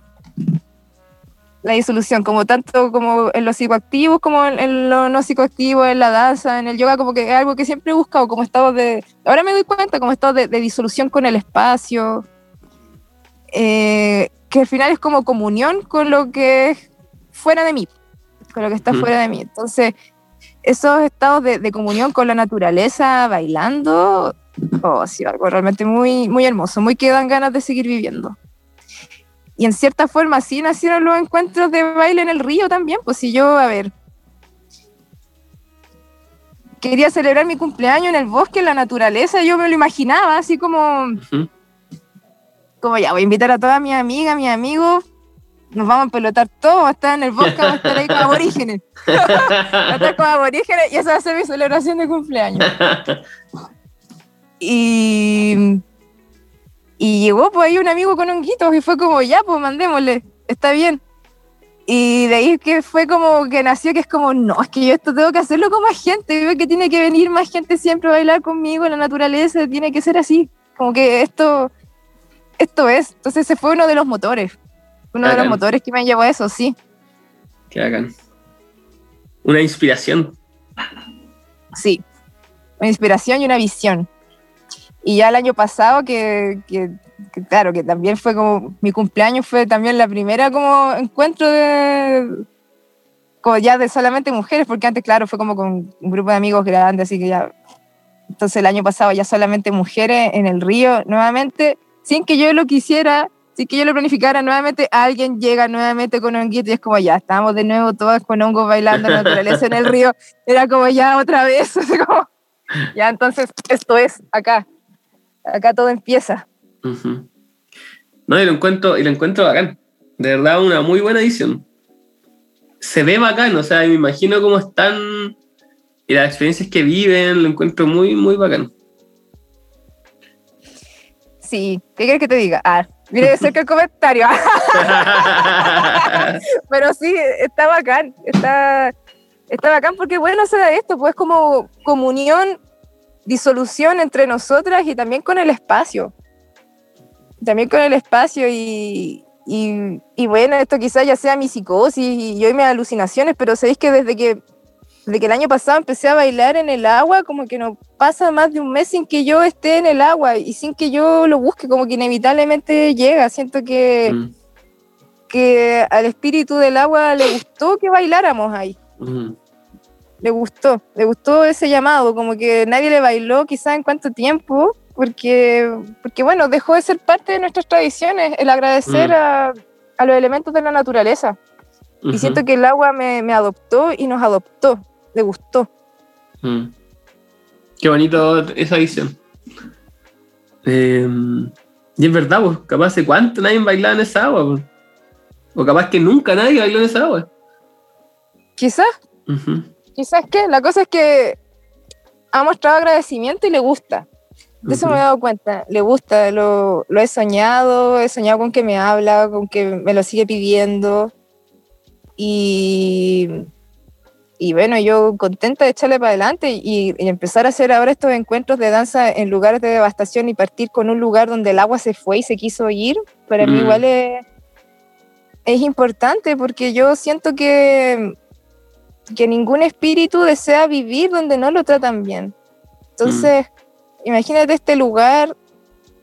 Yo me acuerdo que esa laguna en un tiempo estuvo verde, así como una Mm. sopa de espinaca kilométrica. Mm. ¿Y por qué? Porque todos los, los desechos del agro, que eran desechos de agua que tenían fertilizantes, se fueron a esa agua. Mm. Entonces tenía mucha fitovida, demasiadas algas, tantas algas que ya se veía como una sopa de espinaca gigante. Eso con motos de agua contaminando con aceite, así todo el rato. Mm. Eh, se estaban robando el agua pa- para la siembra de cerezos, también en ese sector. Y se fue. Mm. se fue, ya fue demasiado, demasiado el abuso, demasiado el daño, el agua se fue de ahí. Ya no quiso Mm. estar más ahí. Y yo siento que, que si queremos reparar, como, como que hay que partir con reparar nuestros propios corazones también, como dentro del espacio que habitamos. Yo al estar ahí en la laguna seca, eso es lo que he sentido, porque yo es como que siento, como que rezo profundo, como que vuelva el agua, por favor, a esta comunidad. Y es como que el agua no va a querer volver donde hay gente que no la cuide, Mm. donde haya gente que nuevamente vaya a poner ahí su moto de agua, donde haya gente que nuevamente vaya a robar el agua para, para sembrar monocultivos, que nuevamente le vuelva a tirar desperdicios. Entonces, el corazón de las personas tiene que estar valiente para poder defender esa agua si queremos que esa agua vuelva y si queremos que todos los espacios que están devastados vuelvan a la vida. Como, como nuestros corazones tienen que estar valientes para defender, para defender y cuidar. Mm. Que mm, creo que el tema del agua es, es lo que se nos viene heavy. Y, que hagan que desde tu espacio que es la danza, como que hagáis esa conexión con ese trabajo, que es defender el agua. Eh, y habitar esos espacios de agua, valorarlos, dar el mensaje. Mm. Y a lo mejor hacer danzas gigantes después, con mucha más gente en esos espacios. Eh, me parece un- una visión bacán. Muy, muy bacán. Yo siento que es el arte de habitar también, como que también es súper difícil defender o sentir propio algo que nunca habitaste. Mm, Entonces cuando estás ahí y estableces un vínculo con el lugar, ya, ya las ganas de, de defenderlo como que ya te son inherentes, como que ya no es Mm. como ya voy a tener que ir acá, sino que es como, no, pues este lugar yo lo habité, esto en parte me pertenece, hicimos comunión con este lugar, yo Mm. bailé aquí, yo hice esto aquí, parte de mi historia está acá, entonces mm, em, siento que es algo importante comenzar a, a- a sembrar. Qué heavy. Em, Qué heavy lo que decís, porque es verdad, pues como no me involucro en eso porque nunca lo he evitado, no, me- no existe para mí. Em, entonces, a lo mejor una manera de, de trabajar eso es llevar a la gente a habitar esos espacios. No con ese mensaje, a lo mejor directamente, pero para que viven esos lugares, lo experimenten y se involucren. Porque si decís, oye, defiendan el agua. Como que a lo mejor ese mensaje no les llega, pero si los lleváis y así viven una experiencia a esos lugares, eh, cambia el switch. cambia el switch. Bueno, yo estoy intencionando varias cosas en ese encuentro, ah, en este tipo de encuentro ya en hacer esto, porque al final es como, es lo mismo que ocurre con uno cuando sana el trauma, ¿cachai? Como que al final sana el trauma cuando lográis habitar como ese trauma, eso que te ocurrió, como que lográis verlo y logra transmutarse. Mm, Entonces acá es lo mismo, como solamente en el habitar, lograr transmutar, ver qué es lo que ahí ocurre. Yo vivo en Paine, en un cerro que está en amenaza, que es el Cerro Chayay. eh, tiene oro y hay muchas mineras que quieren poder comprar el cerro. Están haciendo licitaciones, están ahí peleándoselo constantemente. Y bueno, ese cerro tiene oro y además tuvo una cascada en un momento que está seca. En esa cascada mis familiares se iban a bañar ahí. Y bueno, nada es casual, pues yo anoche soñé con el cerro y soñé con el agua en el cerro y soñé que de nuevo el cerro tenía agua y que todos los animales iban a tomar agua. Y como que logré entender su nombre, porque Chayay viene de, de chayar, como, no sé si tú cachai como lo que es chayar. No. Cuando, es como muy de la tradición andina. Eh, esto de que, no sé si es que, como tirar agua, ¿cachai? Mm, Si llego a un lugar y voy a, mm, voy a tomar o beber algo, el primero que hago es chayar, se lo doy a la tierra Ah. antes que tomarlo yo. ujú. Entonces Cerro Chayay era donde se iban a chayar. Mm, sí, agradecer por el agua. Claro, sí, agradecer. Y vi a todos los animales tomando agua ahí anoche. Mm, Que es un agua que ya no está. Pero que como que lo vi, fue como, "Oh, ahora entiendo, por eso este lugar se llama así, porque acá venían todos a tomar agua, acá venían todos a chayar. Por eso este lugar era así. Y, y bueno, también va mucha gente a tirar basura al Cerro Chayay. po. mm. Y bueno, y es parte de donde va a ser también el próximo encuentro. O sea, tengo ahí agendado distintos lugares que están siendo devastados, pues dentro de la misma comunidad que es la que yo siempre viví, en la que he vivido mayor parte de mi vida, que es Paine. Que, que es un lugar que está súper herido. Eh, súper herido, tanto en lo político como por el extractivismo. O sea, la planta más grande de Monsanto en Latinoamérica está en Paine. Puta. Puta, la media cagada, la media cagada. Y esto estamos hablando, a ver, como a, a 21 kilómetros de Santiago, a menos de una hora, súper Ujú. cerca, ¿cachai? Súper cerca ya una laguna se secó y, y en Santiago y en la región metropolitana en general se vive como en una pseudo burbuja que al final es súper extractivista. O sea, hay agua en Santiago, pero hay lugares en los que no hay agua y, y se están secando. Tanto como por, porque bueno, porque todo se va siempre a nutrir la zona central eh, y a las empresas. po. Entonces como una escasez que no, que quizás no, no vemos, pero que está súper cerca. Y, y bueno, no sé dónde vivís tú, pero lo que yo sé es que la comunidad ecológica de Peñarolén está con caleta de problemas de agua también, po. Sí, o sea, todo Santiago pron- próximamente. Yo digo la reina, pero. Sí, cacho. Todo Santiago, en verdad, próximamente va a tener problemas de agua. Sí, Eh, no, y está heavy. Hasta las napas se están secando también. Ujú. Yo, donde vivo, tenemos agua de pozo. Y, y hemos tenido que aumentar así el tamaño del pozo cada vez más, más. Llevamos como en los 12 metros, como que ya es, es Mm. mucho.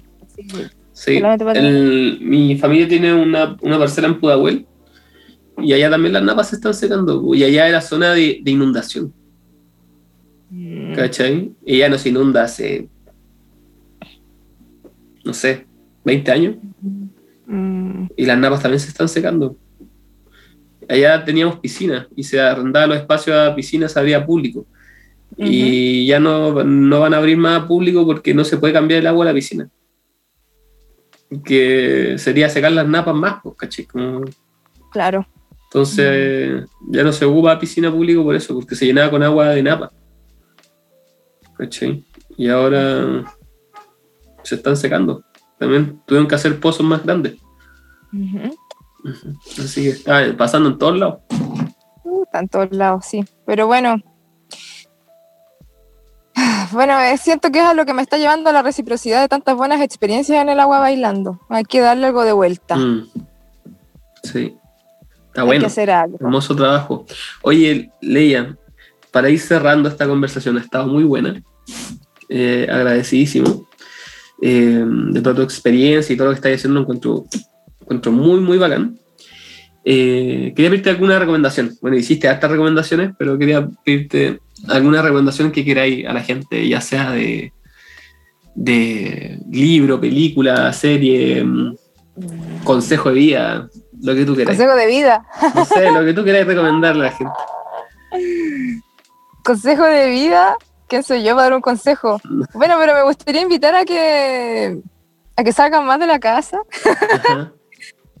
Hay lugares con mucha naturaleza, incluso dentro del mismo Santiago, como la quebrada de Macul, como Aguas de Ramón, lugares que se pueden visitar donde hay agua corriendo. El lugar de Aguas de Ramón es el lugar del agua más pura que corre dentro de Santiago. Eh, vayan para después descansar y leer a Casilda Rodríguez, que la recomiendo mucho. Todos los libros de la Casilda Rodríguez abren mucho la mente. Eh, logran poner en jaque y, en buenas crisis el cómo vemos la vida y nuestra relación con la tierra y con la naturaleza y lo femenino. Eh, recomiendo leer, leer, a la Audre Lorde también, que es una feminista afrodescendiente norteamericana muy buena, muy, muy buena en sus reflexiones. Em, recomiendo buscar a Rodrigo Gainza, que es un chileno que, que habla también respecto al, al, habitar de la tierra, muy interesante.